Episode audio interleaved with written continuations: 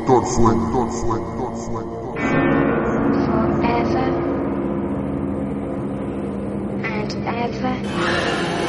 Here's Johnny. Hola, bienvenidos al programa número 25 de Cinéfilos Rebeldes y hoy dedicado a Doctor Sleep o Doctor Sueño también del director Mike Flanagan basado en las novelas de Stephen King que dicho sea paso es la segunda parte de la película de Shining o también conocido como El Resplandor de Stanley Kubrick que si ustedes me permiten decirlo para mí es una película que es un 10 lo mires por donde lo mires pero es mi opinión, ¿sí? Eh, ya lo vamos a analizar. Este, nos da, este estreno nos da la excusa de darle un visado también a este universo eh, que fue creado por Stephen King y bueno, nos llegó a través de una versión fantástica de Stanley Kubrick, ¿sí? En un año muy un año muy Stephen King, ¿no? Este, tuvimos este, la segunda parte de It, eh, una película de cementerio de animales que yo no la vi. Eh, también este, tuvimos este, La hierba alta.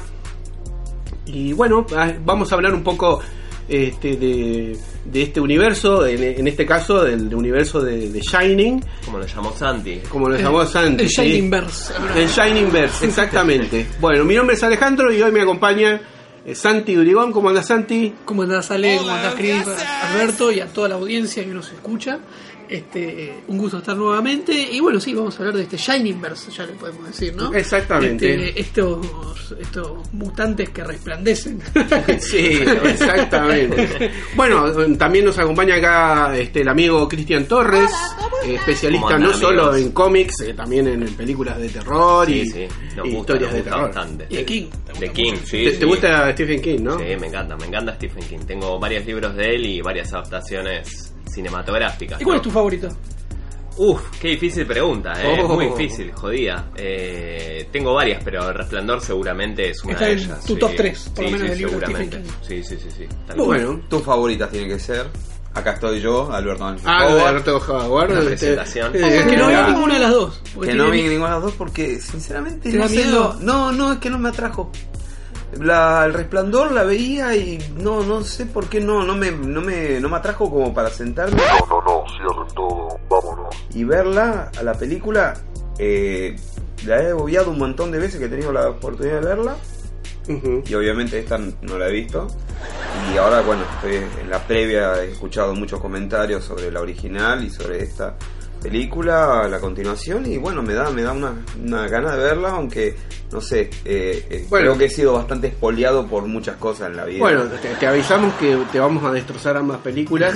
Claro. Eh, este podcast va a ser con spoiler, así que les avisamos. Sí, Eh, por favor, ya, ya eso de las criaturas, eh, ya me parece que es un spoiler terrible. que bueno. Así que bueno. Y queremos comentarles también que Nico en este día este, está teniendo problemas este, para acercarse a este podcast, así que le mandamos un abrazo grande a Nico. Probablemente dijo que por ahí se acercaba hacia el final, no me aseguró nada. Él está, está teniendo problemas de, en cuanto a trabajo. Él, él se dedica al mundo teatral, él está en el mundo de los famosos, así que bueno, tenía muchas actividades el día de hoy. Así que le mandamos un abrazo. Que nos ¿eh? ha puesto un robot como trabajo. Sí. La, la grabación, me parece. Así que bueno, eh, arrancamos con The Shining, El Resplandor, eh, año 1980, película de Stanley Kubrick. Pero queríamos comentar al- algunas cosillas eh, referentes al libro también, porque hay cierta controversia entre el libro y la película. Eh, ¿Qué me, qué me puedes contar sobre eso, Cristian? Sí, es es cierto, es verdad que hay muchos que, digamos, de alguna forma fanáticos de King que, digamos, que odian, o no sé si odian es la palabra, pero tienen como, digamos, muchos preconceptos de Shining y les parece una película mala por haber dejado muchos conceptos afuera. Es lo que pasó que hablamos una vez de... esta película de Steven Spielberg que filmó el año pasado, la de Ready Player One, que Ajá. tuvimos esta charla Sí, sí, en donde hablamos. sacaban estos conceptos, no a lo mejor para adaptarlo, mejor cinematográficamente. En este caso, Stanley Kubrick eh, de alguna forma hizo lo que quiso. ¿No? Muy Esa fue la. Tal cual, tal cual, muy Kubrick. Y para arrancar por la historia, eh, me gustaría mm, comenzar por eh, Stephen King, Sí. más o menos en los años 77 aproximadamente, cuando empezó a escribir sobre El Resplandor. ¿sí? Eh, tenía una época muy complicada entre adicciones y tenía problemas obviamente con la familia, con los hijos. O sea, no, no llegó al punto de, de ser un, un hombre muy violento, ¿no? Pero venía antecedentes de el padre alcohólico y demás. Y mirá lo que es las cuestiones de, de la vida, por así decirlo, que Ajá. de alguna forma vuelca todo esto sobre el personaje Sobre el- de Jack Torrance. Exactamente, que era escritor, que era eh, profesor de, de la universidad. Ajá. Justamente Jack Torrance eh, lo sacan, digamos, de lo que es la, la facultad porque él daba clases, pero en un momento eh, se pone un poco violento con uno de sus alumnos. Ah, esto, ¿y esto viene de estos data del libro? Esto es data del libro, sí, sí, sí, Ah, por supuesto. por eh, supuesto. Esto pasa obviamente todo antes de la entrevista que tiene, digamos, en el Overlook. Ah, mirá, qué interesante. Exactamente. Entonces Stanley, eh, para buscar un poco de inspiración. ¿sí? Eh, como ya todos conocemos, en Estados Unidos existen estas grandes cadenas de hoteles embrujados en donde se hacen tours y recorridos. Hay muchas películas que muestran esto, en donde uno va a las casas embrujadas, hace un recorrido, eh, le dicen acá pasó tal cosa o tal otra. Entonces, en busca de inspiración, el tipo eh, se instala en este hotel que es Stanley en Colorado. ¿sí? Eh, hay muchas versiones que dicen que él fue con su familia, hay otras versiones que dicen que él fue solo. Digamos, recordemos que en esta etapa él tenía como estos problemas con, con la mujer y su familia por el tema de las adicciones. Sí. Entonces, en un momento, él, digamos, se acuesta a dormir y sueña que la manguera eh, de incendios, digamos, del hotel lo atrapa a su hijo, como que lo, lo corre por el hotel. Entonces, esto lo vuelca también en la novela. Ajá. Esto pasa en el libro, en donde en un momento, eh, creo que en la miniserie esta escena está, en donde eh, eh, Danny corre por el hotel, digamos, y la manguera lo empieza a, a perseguir. Ah, eh, o sea, eh, este hotel, este hotel que se llama Stanley, me. Exactamente. En- Mira la eh, coincidencia. es- claro, mira qué coincidencia rara, ¿no? Stanley, como Stanley Kubrick, ¿no? Sería, digamos, eh, eh, la inspiración para el Overlook. Exactamente, es la inspiración del Overlook. Creo que vi fotos de ese hotel y de hecho creo que la miniserie Sí. de, de Shining fue grabado en ese hotel. Este es un dato un dato extra que me estoy acordando ahora. ¿Pero en este hotel real pasó algo real? ¿O es simplemente.? Eh, o sea, sí, dicen que el- los turistas, los transeúntes que pasan por este hotel han sacado fotos, por ejemplo, de los pasillos del lugar y, por ejemplo, en ese lugar no había nada y sacaban un- una foto del hall central y ponerle al revelarla, pues estamos hablando En la año- época del revelado. Exactamente, se veían cosas extrañas o bultos o Sí. siluetas extrañas, así que bueno, digamos, hay como todo un mito y una recorrida del hotel en los que van, incluso hasta del toro fue a hospedarse de ese hotel para, eh, para ver si le pasaba algo. Guillermo Este- del Toro. Sí, exactamente. ¿Y le pasó algo? No, no le pasa nada. Lo mismo que a King. Pero bueno, digamos que de alguna forma también él buscaba esto, ¿no? Que, Hay una- que le suceda Hay una película basada en un libro de Stephen King que se llama 1490. eh, eh, 1400 no, no, 1408. 1408. Ah, Ahí sí. está, 1492 y la de América. este, en 1408, La de donde la de John Cusack y Samuel L. Jackson. Sí. donde John Cusack es un escritor que va a distintos hoteles buscando eh, esto de si son paranormales o no. Y bueno, va a esta habitación que era conocida. Y también, bueno, de eso se inspiró. Incluso Cusack estuvo en el casting de Doctor Sleep, pero le dijeron que no porque él ya había estado en una película de similitudes. Ah, qué pena, qué parecidas. pena, hubiera quedado bien, pero claro, es muy parecida esa Hubo película. mucho Avenger en el casting de, de Doctor Sleep, no sé si lo pudieron ver algo. No, no, Sí, la sí, verdad que no lo sabía. Había mucho actor de, de los Avengers, Chris Evans, Ah. eh, Hawkeye, ¿cómo se llama el... actor? Jeremy algo es. Sí, Jeremy Jeremy Renner. Renner. Pero en el ca- para para- Doctor Sueño, ah, pero se pensaron. pensaron. Ah, yo pensé que decías sí, que sí, aparecieron. No, No, no, querían, querían, aparecer, no. digamos, en, En el papel de Dani. Tiene que, tiene que hacer algo más, tiene que hacer algo más. John Cusack tiene la película esta, la del hotel. La del hotel, por eso es muy parecida. La de, Sí. Room, Y- algo. No puedo acordarme.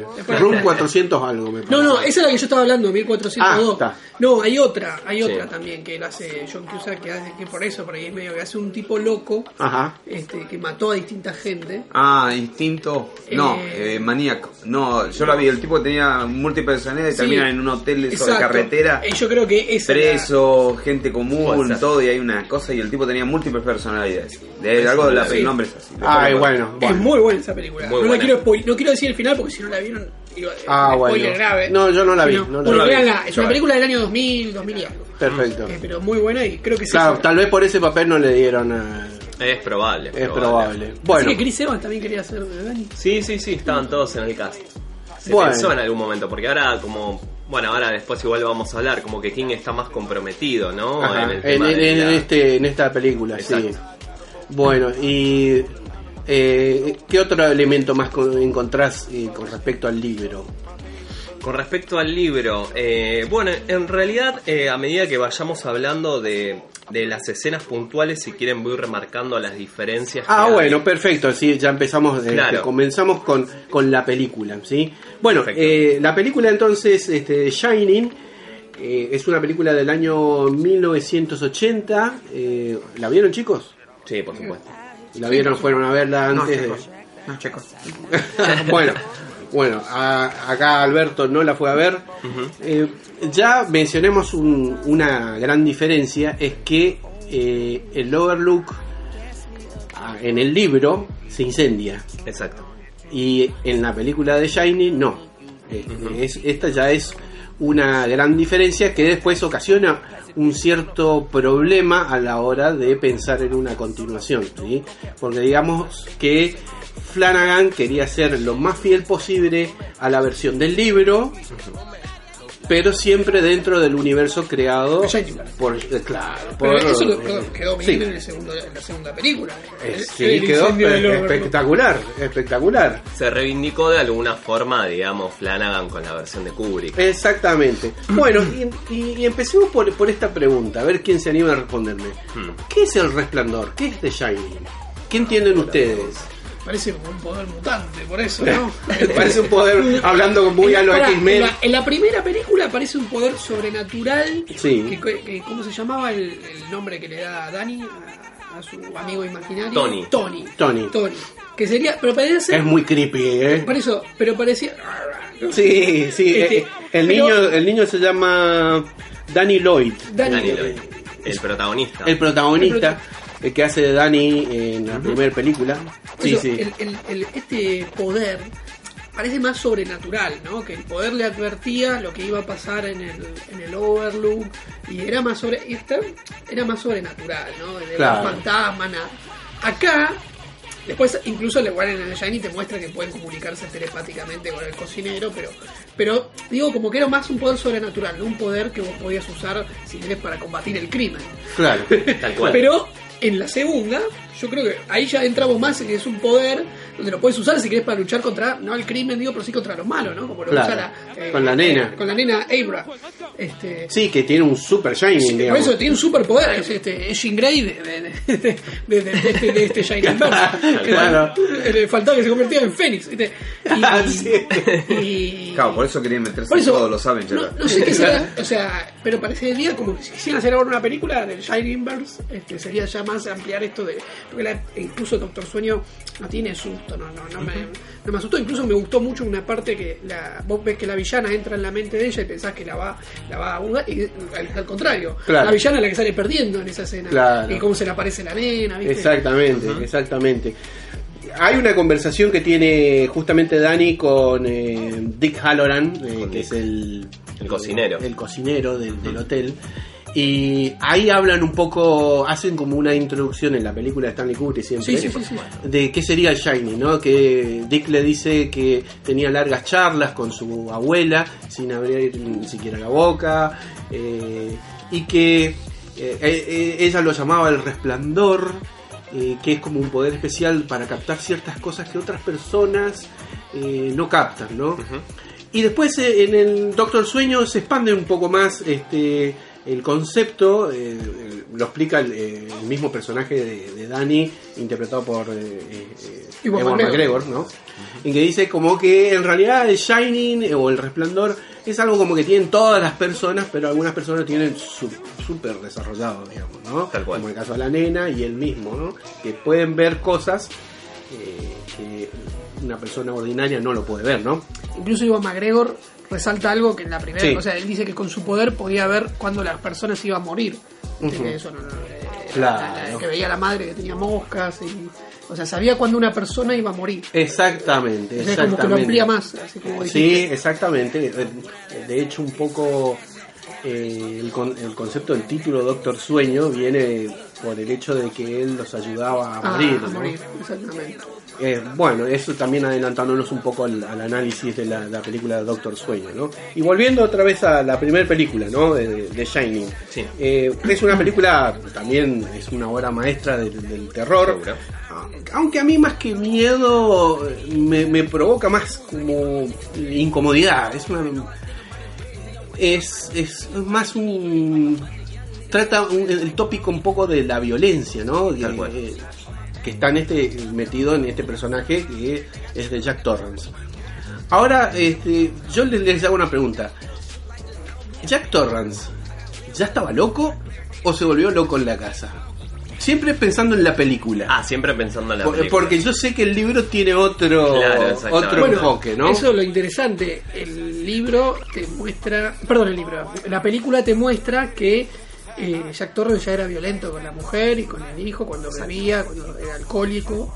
Este, que había tenido problemas eh, cinco meses antes de, Claro. de, de- de que llegaran al hotel y que va perdón, y que a partir de ahí dejó de tomar pero siempre vos ves que él como que menosprecia a la mujer no le grita la- la- Sí. aunque no le, La no, maltrata. no- no le haga violencia física, sí hay mucha violencia psicológica.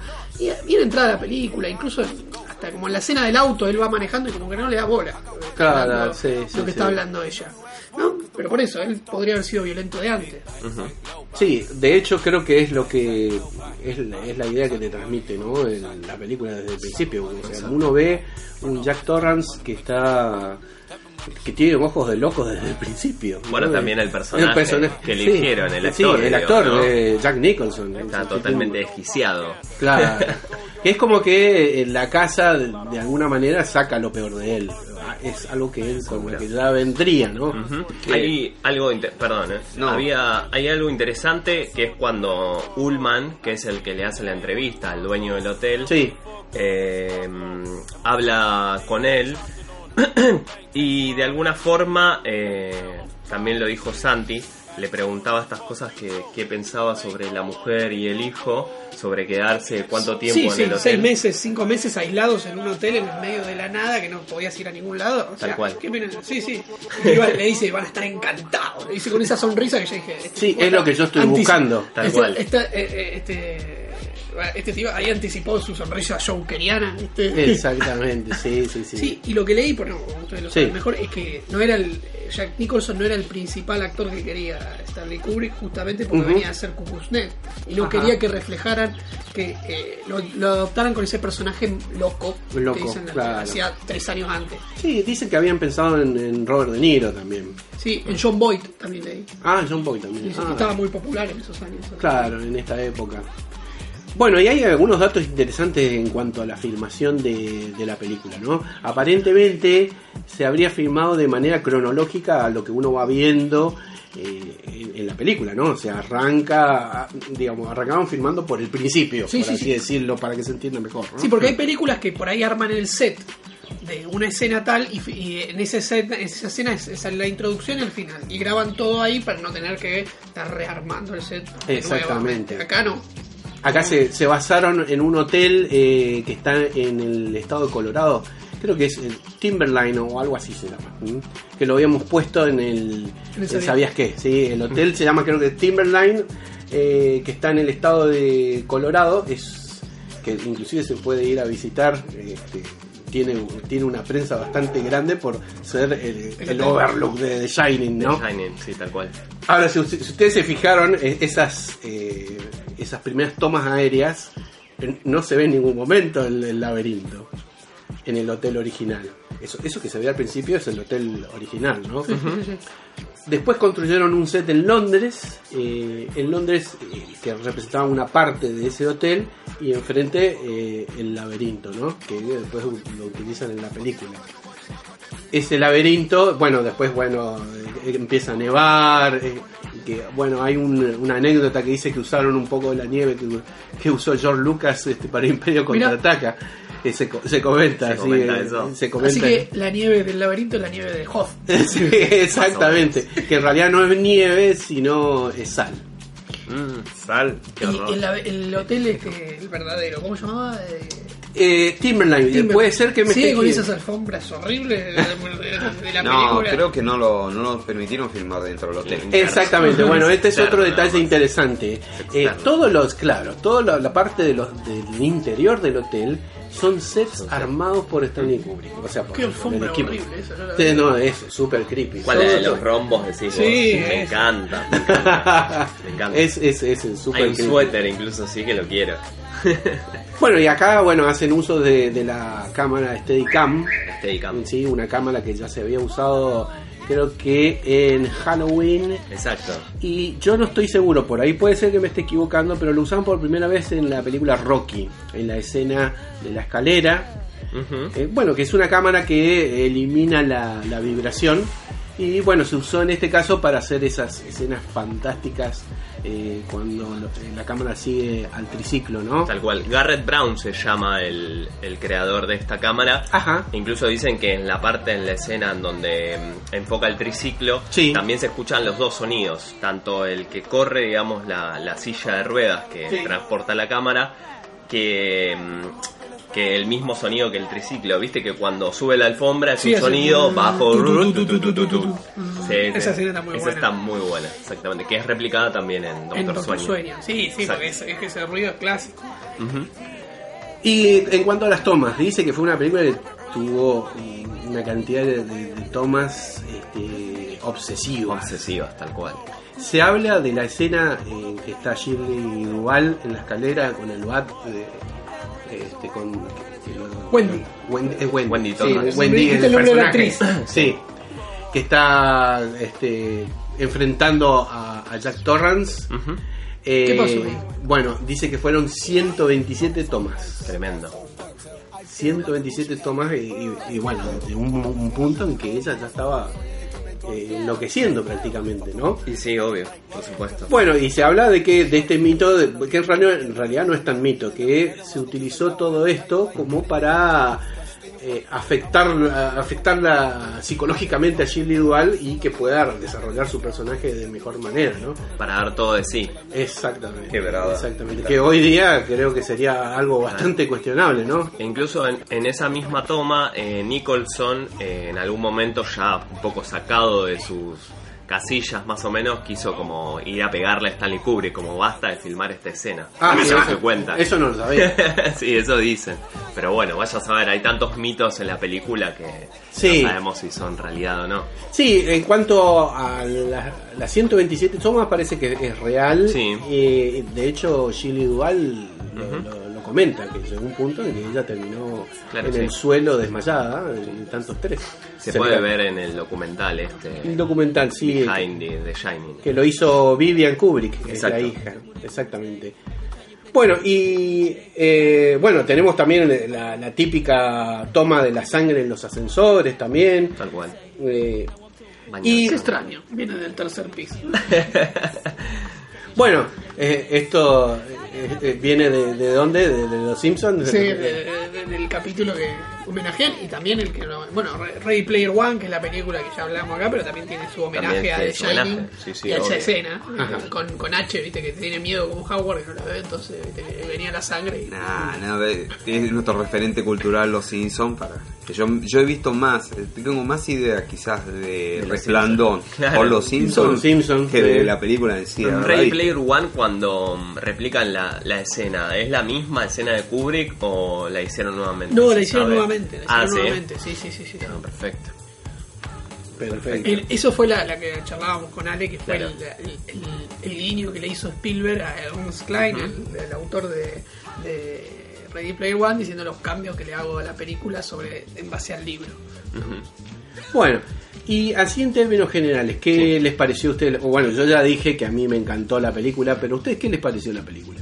Sí, a mí me pareció innovadora para la época. eh, convengamos que hay tres películas para mí, ¿no? Fundamentales en lo que es el terror, que una es, bueno, Psicosis, como le había mencionado antes, eh, The Shining, eh, bueno, no, eh, Psicosis Halloween y The Shining. Ajá. Para mí esas tres hacen como eh, lo que conocemos hoy como el terror moderno de alguna forma. Convengamos que antes de esas películas existían estas películas de monstruos en los castillos, etcétera, etcétera, la Hammer, en Londres, por ejemplo, Claro. y después a partir de ese quiebre que fue, digamos, Hitchcock, a partir de, de lo que fue Psicosis, de alguna forma el terror se metía en tu casa, o sea, Claro. le podía pasar a cualquiera esto. Y bueno, estos conceptos también se ven en un hotel embrujado, en una familia va, eh, lo único que hace es tomar un empleo, se queda en ese lugar y pasan estas cosas. O de repente alguien podría ir a, a quedarse en un hotel y te pueden suceder cualquier cantidad de cosas. Tal ¿no? cual, tal cual. No es tan loco, digamos, que alguien Claro. vaya a un hotel. Entonces, ¿cuándo ibas a encontrar un castillo donde había un monstruo encerrado? Claro, ese tipo de terror era quizás el terror eh, como sobrenatural, pero con un relacionado con algo como la momia, el vampiro, el hombre lobo, el monstruo del lago, cosas así. Y acá tenés un terror sobrenatural, pero que se nota mucho en la obra de Stephen King es el algo. Porque fíjense que lo está en It, está en estas películas El Resplandor, estuvo en, en otras un montón. En, siempre hay algo.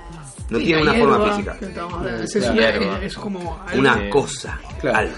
un algo, claro. ¿Y a vos qué te pareció la película, Santi? Sí, estaba escuchando lo que vos dijiste que es un 10 Ajá. y vos dijiste que es innovadora. Y yo, y- ah, para este podcast, dije, voy a ver qué dijo la, la crítica en esa época. Ajá, eh, tremendo. sí, sí, Fui a eso averiguar. es interesante. Y dije, a la mierda, la crítica la mató. La mató. Sí, la mató. La mató, pero no, solo, pero no solo eso, sino viste que están los premios Razzie, que son los premios a las peores películas, que son los Oscar, los anti-Oscar, Los sería, ¿no? anti-Oscar, Los anti-Oscar, algunos actores, los, Halle Berry cuando hizo Gatúbela, ah, mala, le dieron el premio a la peor actriz y ella fue y lo recibió, se, se- se- te lo puedes tomar con humor, o sea, vos podés, hacen la ceremonia, todos Claro. los Oscar, y el actor puede ir, está nominado, ¿eh? Schwarzenegger Stallone son, eh, han, eh, han ganado cual. Razzies a lo loco. Me llamó la atención que estuvo nominada a dos Razzies. Ah, no me digas. Sí. ¿Y cuáles fueron? Peor actriz Oh, Shirley Duval. No, no, no te puedo creer. y peor director. Increíble. Increíble. No, no, obviamente no, no ganó, por así decirlo. Menos mal, ¿no? Por así decirlo. Esos premios que no querés ganar, Tal ¿no? cual, tal cual. Que te elijan el peor. el- es re loco, ¿no? Yo- Yo creo que eh, también viene por este tema de, de- del libro, ¿no? Eh, porque muy probablemente este, mucha gente tendría leído el libro. Sí. Y ahí está un poco de esto que sucedía, que nosotros charlamos también con respecto a Ready Player One, ¿no? Cuando vos lees un libro y vas con cierta expectativa eh, de ver como una teatralización del libro en la pantalla, ¿no? Sí, pero la crítica se basó en que la película era plana, Ajá. no avanzaba, qué sé yo. Bueno, eso en su momento, en ese Claro. contexto, no sé. En 1980, el Imperio contraataca. Claro. Por ahí la gente estaba en otro. Esa película va envejeciendo. Tal cual. En el 2017 creo que fue, va envejeciendo bien, ¿no? Digo, se Claro. va convirtiendo en un clásico de culto, en un VHS. Claro, en la- exactamente. Cada vez empieza más gente, como decir, bueno, el, el- el- el fan de, de- de- Kubrick, de Kubrick, de- sí, de Kubrick y el fan de King. la- la- y el- es una película que todo el mundo le termina gustando. Y de hecho, Martin Scorsese la puso entre sus 10 películas. Ah, y en el mirá, año eso. 2018 el Congreso de Estados Unidos decidió guardarla dentro de su biblioteca como una de las obras de arte de, de- de- su cine. ¿no? Se reivindica. Espectacular. No, por eso es, es- es muy... Es, es rarísimo, pero, rarísimo. pero esas cosas Y suceden. ¿eh? Y aparte, eh, en ese momento eh, venía... Le había ido mal con Barry a- Sí. a Kubrick, y, había, y con esa sí estuvo nominado a los Oscars. Entonces es, es curioso, ¿no? Es- es- sí, es Y, hay- y por, ahí- ah, o por ahí también, viste, la película de, de King, que había sido un éxito, fue Carrie. Sí. Entonces por ahí la gente fue esperando ver otra Carrie. Claro. Y vieron una película que no tiene nada que ver con Carrie. Tal cual. eh, baja, o sea, es una, la violencia de Carrie, sobrenatural a full. eh, y aparte es una escena final, viste, que Brian De Palma. No sé, digo, por Es eso, acá esta como por ahí le bajó un poco lo... Claro, me, me sorprende lo de Shirley igual, ¿eh?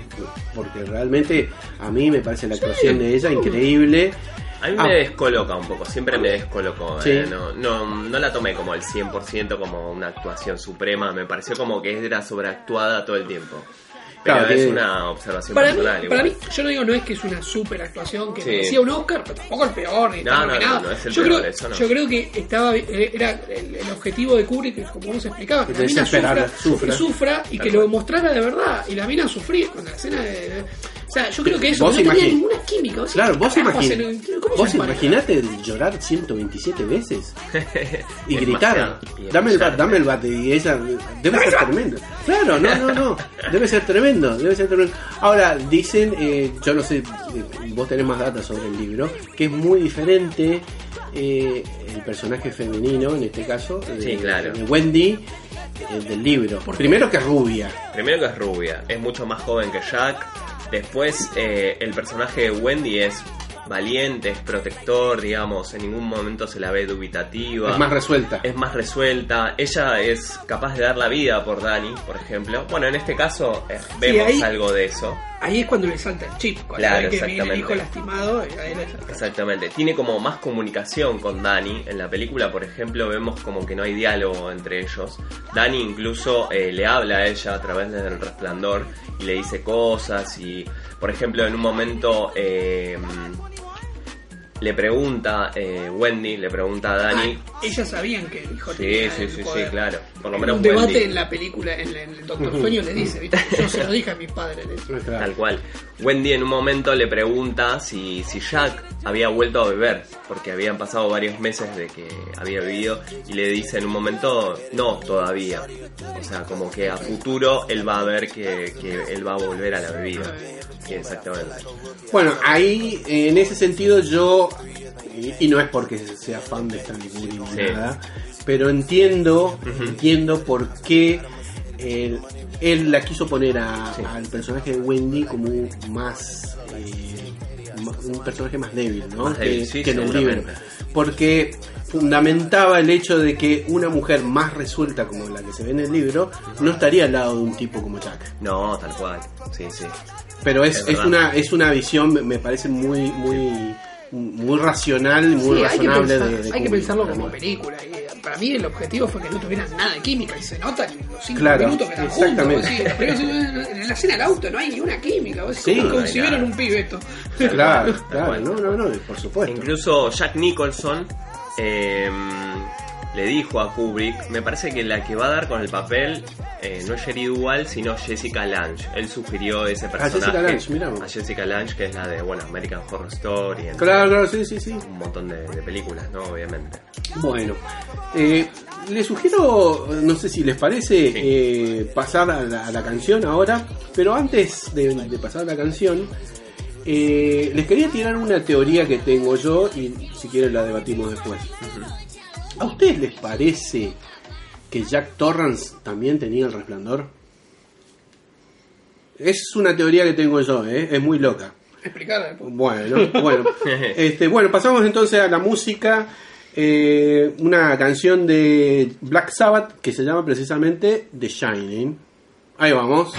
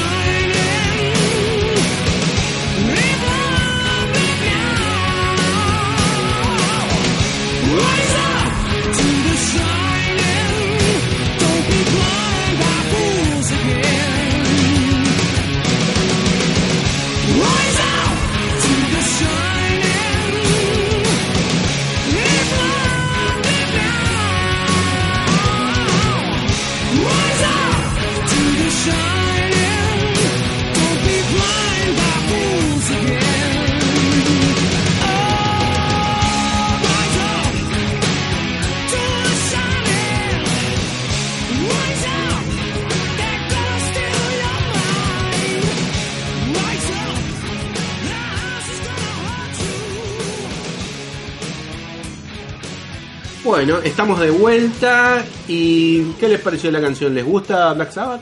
Sí, muy buena, ¿eh? Levanta un velorio, te digo.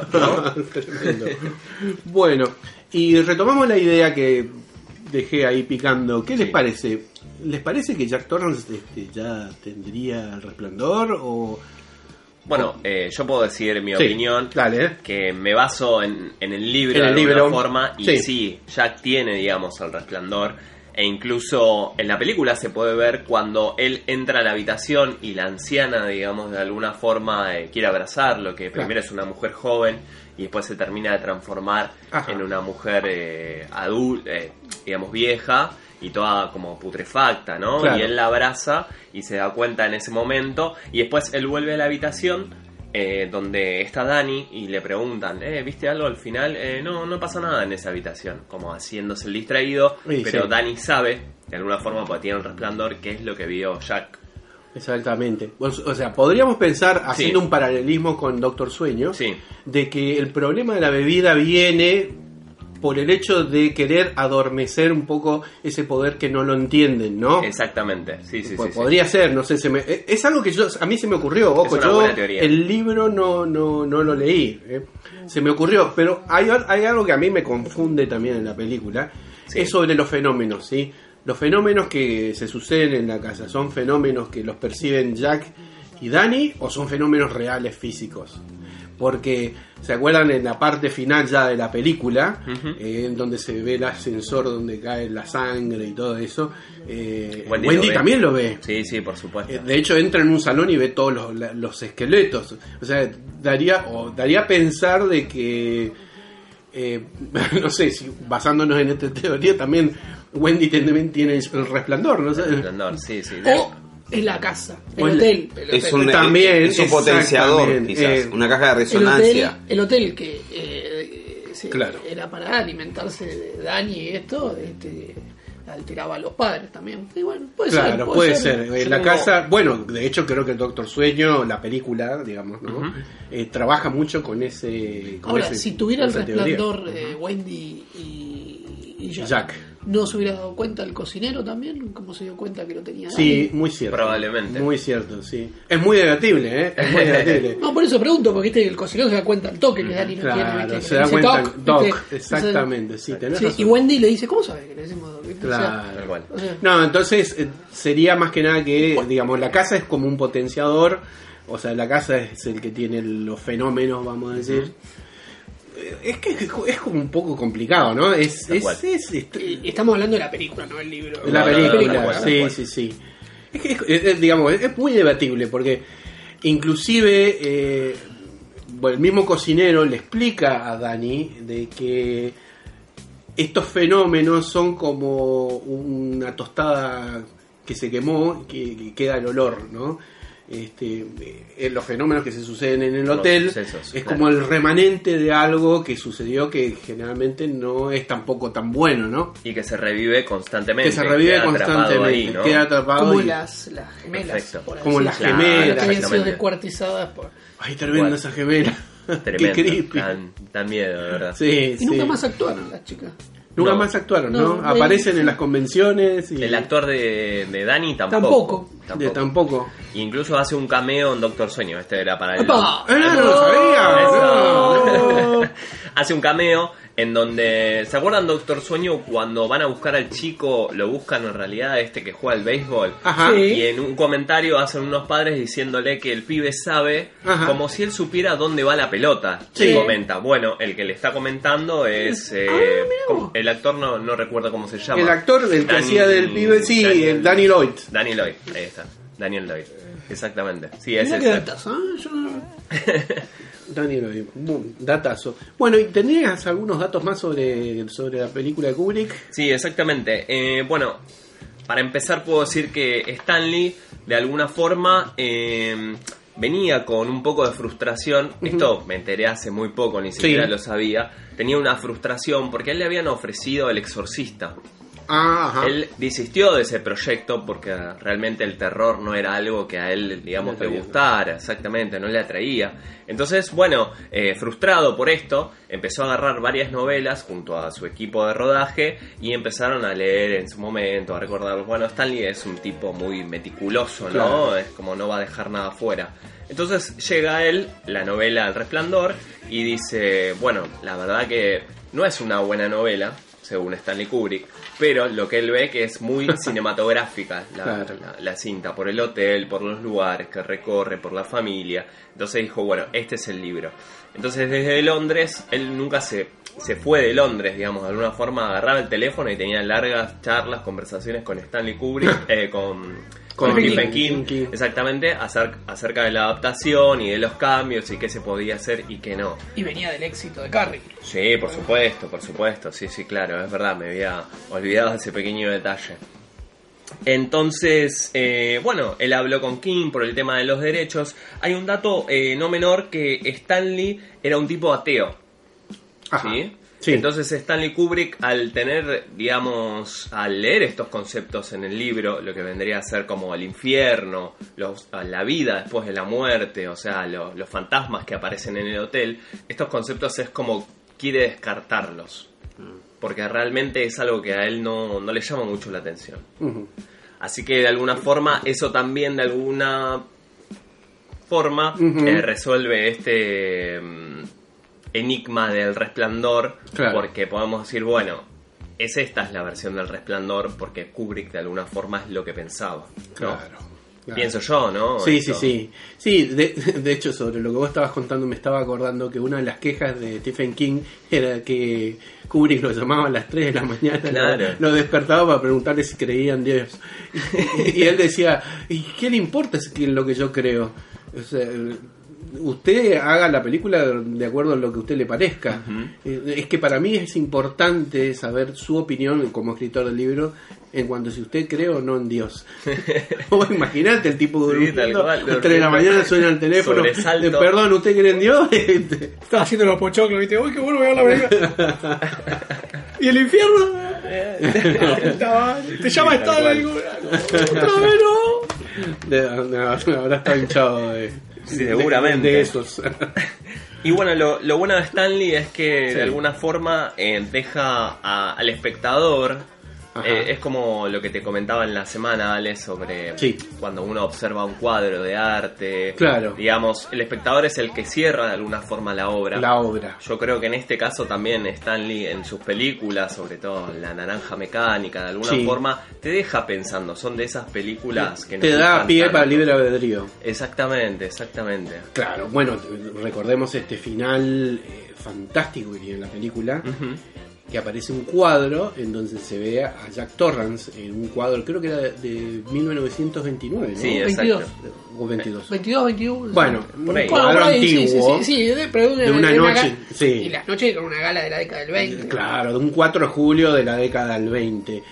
Que vos te quedás pensando, pero ¿y esto? ¿Qué pasó? ¿Qué pasó?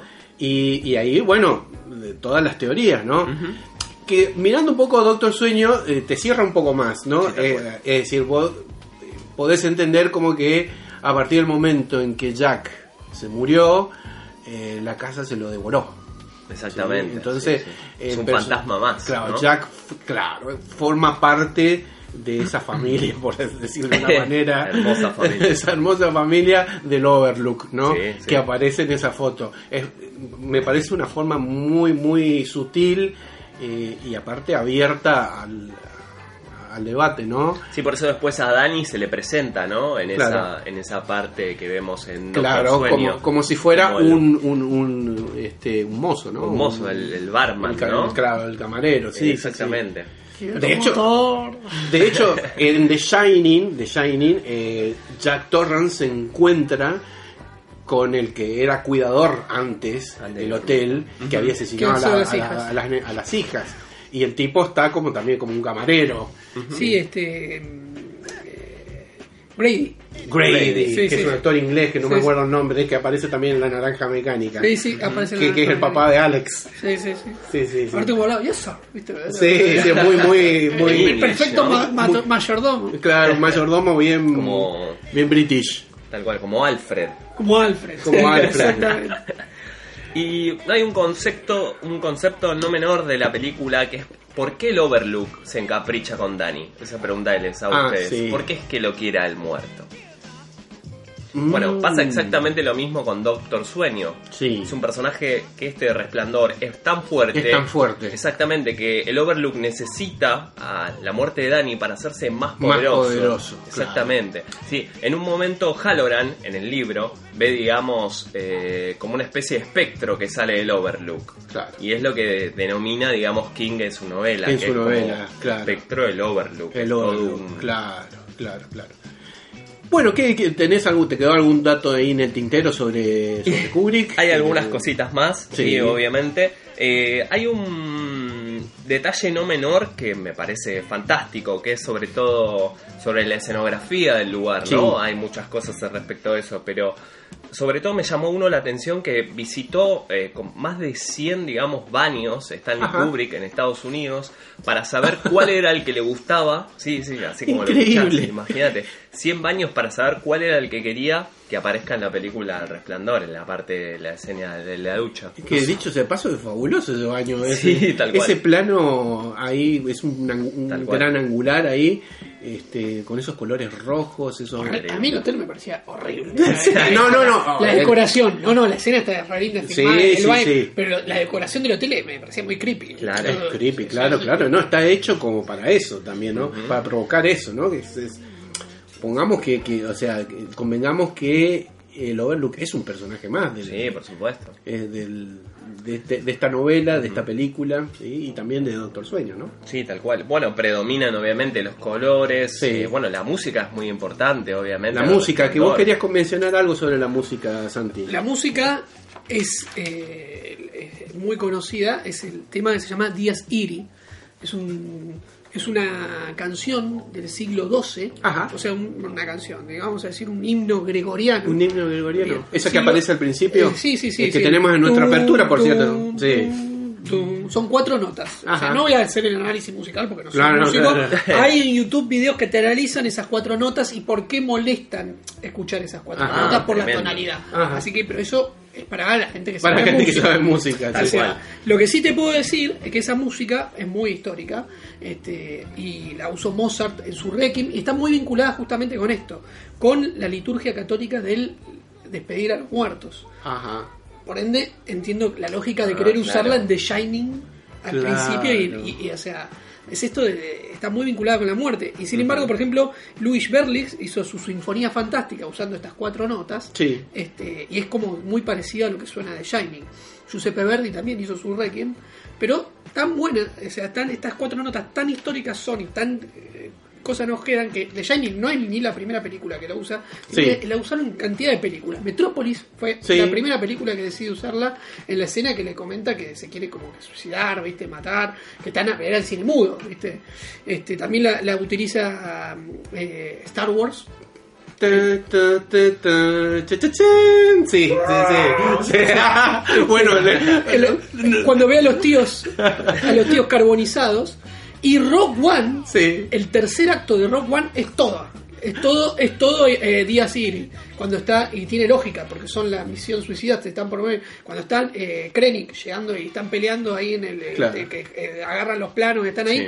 todo el tiempo no para de sonar Na, na, na, na. todo todo todo ese tercer acto tremendo. es Díaz Iri Eh, también en la escena que están Padme y Anakin y cuando Anakin le está diciendo Sí. que mató a, lo- a Sí. los Tusken Raiders ahí suena Ahí muy, suena muy poquito bajito. muy, poquito y en la naranja mecánica también suena este, Tenés razón, cuando está ah. Alex así con, la- con el vaso de leche este, Genial. se suena y se usó eh, bueno vos dijiste que quiso dirigir este El Exorcista, claro, las campanitas, Eh, ¿no? eh, sí pero la música del exorcista Sí. es Díaz Iri eh, más rápido Ah, mira. Eh, Tremendo, tremendo. Eh, o sea, Qué datazo, Qué ¿eh? datazo, ¿eh? Hoy Así estamos. que, Qué datazo. así que bueno, son esa, esa, por eso, y obviamente la, el- el- la película más, una de las películas más icónicas donde suena Díaz Iri es en The, en The, en The Shining, que en esta escena principal. Ajá. Este, este, pero bueno, Genial. son genial. esas cuatro notas que después sí está el análisis de la tonalidad y por qué escuchar, pero eso lo pueden ver en, en YouTube, hay varios canales que la explican. y- Bueno, si después de todo esto no te quedan ganas de ver The Shining, Alberto. Sí, Sí, no, ya estoy, estoy cayendo Eh, en la tentación. que, eh, bueno.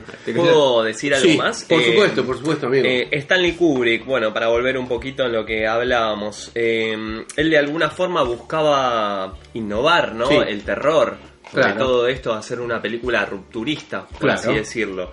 Entonces, eh, de alguna forma eh, se instruyó, ¿sí? Con publicistas, esto que vemos en, en el documental de la, la habitación 237, Ajá. ¿sí?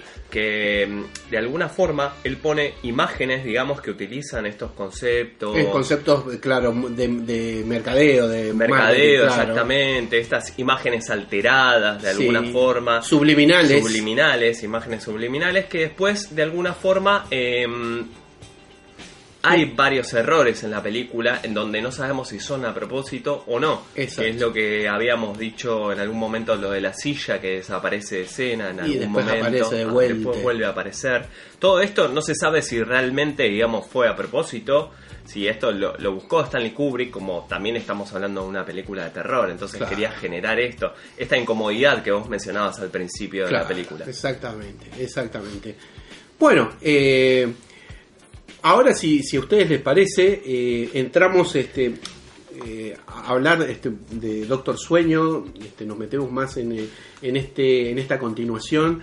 Flanagan, obviamente es como difícil eh, no volver atrás, ¿no? Porque la película está conectada Claro, muchísimo con The Shining, eh, con el Hotel Overlook. obviamente vamos a volver en algunos conceptos, pero ya más enfocados ahora a Doctor Sueño, ¿sí? que es esta película de Mike Flanagan. Que recordemos, Mike Flanagan hizo una miniserie bastante buena, a mí me gustaba. eh, es este eh, el encanto eh, de Hill House. La eh, maldición de La Hill la House. maldición A mí de también me gustó. The Haunting bueno. of Hill Una House. serie que Yo estuvo no la buena. ¿eh? Está buena, mirala. tampoco no. una Podríamos serie- hacer un paralelismo es una serie importante con importante. drama- es un drama de una familia contado a través de una casa de terror. Exactamente, exactamente. Acá es una mansión en, en Hill House y bueno, no, en, el Shining es el Overlook, ¿no? Es el hotel. ¿Está Volvemos basado otra en algo? Eh, Hill House. ¿Tienen idea? Está basado en una novela, En sí, una pero novela. tengo eh, entendido que está bastante cambiado. De hecho, en- al principio cuando arrancaba esta miniserie se hablaba Sí. como que era un, una remake. De una miniserie que ya existía. Ah, sí, sí, algo había escuchado. Pero está bastante cambiado, tengo entendido. La verdad es que eh, eh, en esto te quedo debiendo No la data, ¿no? Hablamos en otro podcast. Sí, pero Hill creo que lo mencionamos inclusive cuando hablamos así muy por arriba de la maldición de Hill Sí, House. sí, sí, sí, sí. Bueno, entonces tenemos la continuación del Resplandor, que sería Doctor Sueño. Eh, también novela de Stephen King. Eh, el enfoque de esta película fue bastante complicado. ¿Por qué? Porque Mike Flanagan quería hacer una película que sea la continuación de la película, ¿sí? De la película y, y es, es- ya sabemos lo- lo- las dificultades que tenía digamos en cuanto a la diferencia con el libro pero al mismo tiempo él pretendía que sea lo más fiel posible a lo que Stephen King quería contar en su libro. Entonces ustedes habrán notado que esta película ya es diferente. Es una película más de estos tiempos. Distinta. Es, es distinta. Ya no te da tanto pie al libre albedrío. Es más explicada. No por eso menos buena, obviamente. ¿no? Pero este, es, es totalmente diferente. ¿sí? Eh, a ver, yo quisiera saber, ¿qué, qué les, ¿qué les pasó a ustedes? A ver, vos, Santi. sí, vos me habías comentado que los primeros minutos como que... Sí, como que desencaja la película, ¿no? Claro. Arranca, ya arranca en 1980 la película, o sea, que no me había dado cuenta que vos me dijiste que la nena era la de Hill House. La, la nena que aparece en la primera escena, sí. No, no me había dado cuenta. Me, me le veía cara conocida, pero no. Esta Y- escena dicen que es parecida, o por lo menos trataron de emular la escena de Frankenstein en cuando. Ustedes vieron la película Sí. de la vieja, la Universal, Sí. cuando él se acerca a un lago y está la nena y La habla nena. con él, No, interactúa, claro, incluso tiene una flor en la mano. Ah, mira. Que está esta chica Rose de Hat, que es la. Claro. Sí, sí. Y no, bueno, y ahí verla que ya mueve, lo, eh, tiene un brillo en los ojos, como que me. me Claro. como que dije, se desencaja con la película anterior, pero bueno.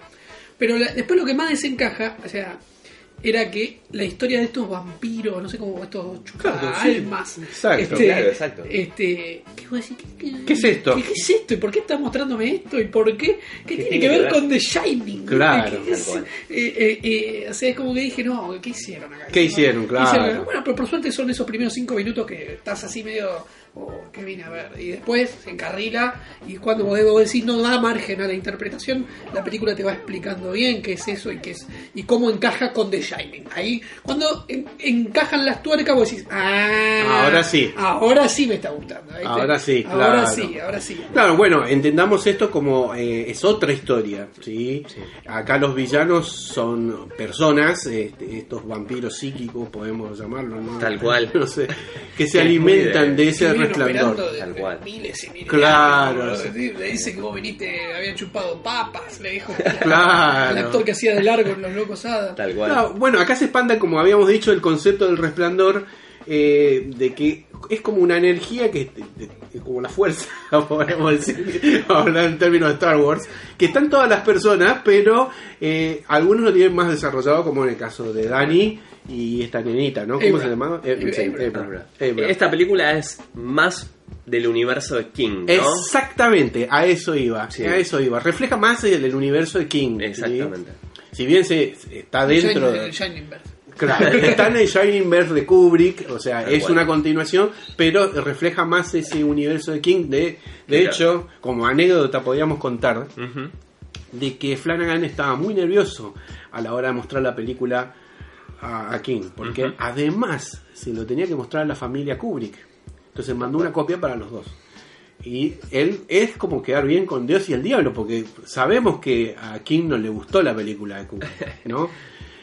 Y les gustó a los dos. Le encantó a Stephen King y le encantó a la familia Kubrick. ¿sí? No sabemos si a Stanley Kubrick le hubiera gustado, pero Ah, bueno, probablemente no. Probablemente no, conociendo la Stanley. Sí, conociendo a Stanley, sí, es una película como, como todas, capaz que él lo habría dicho. Está linda. Sí, tal cual. Eh, Sandy tenía un, un comentario acerca de los derechos que comentaste. No, aire. eh, sí, no, lo que y vos comentaste eh, que Sí. la miniserie del Resplandor no es La buena. miniserie del Resplandor. Esa, eh, porque Kubrick, se le- Kubrick tenía los derechos de la película Claro. y se los compró Stephen King o por un millón de dólares, o sea, para recuperar él los derechos de, de- Ajá. eh, y hacer la miniserie como él quería. Como él quería. compró los derechos en la década del 90 por un millón de dólares. Nada menos. O sea que se llevó un milloncito extra. Kubrick. Kubrick. Y encima familia. el creador La de la novela, de la novela, le- el creador de la novela. le tuvo que pagar los derechos para retomar. Genial. Y, y también podemos agradecer Doctor Sueño a Muschietti, porque el éxito de It fue lo que llevó Ah, a claro. Warner a querer cual. hacer este esta Doctor Sueño. Se contactan en enero, febrero de 2018 con Claro. Flanagan y bueno. Bueno, ellos eh, eh, trataron de hacer, de- hicieron el buen trabajo de tratar de que a King le guste, ¿no? La, la- la película. Es- lo re- respetaron más la opinión de Stephen King. Eh, esta miniserie que vos me mencionás, Sí. dicho sea de paso, eh, es bastante mala. ¿eh? Sí, sí. Es decir, vamos a decir, No la vi. no es, no, no es realmente mala como, como mala, pero lamentablemente al mirarla no podés no pensar en la película de Kubrick. De Kubrick. Resplandor, claro. Sí, sí, es... Es como demasiado explicativo, eso es lo que tiene. Exactamente, exactamente. La Es versión de demasiado... Kubrick era como algo, bueno, vos tenés que, digamos, terminar el concepto. Claro, exactamente. Bueno, ¿y por qué el nombre de Doctor Sueño? A ver, Eh, el nombre de Doctor Sueño es por Danny.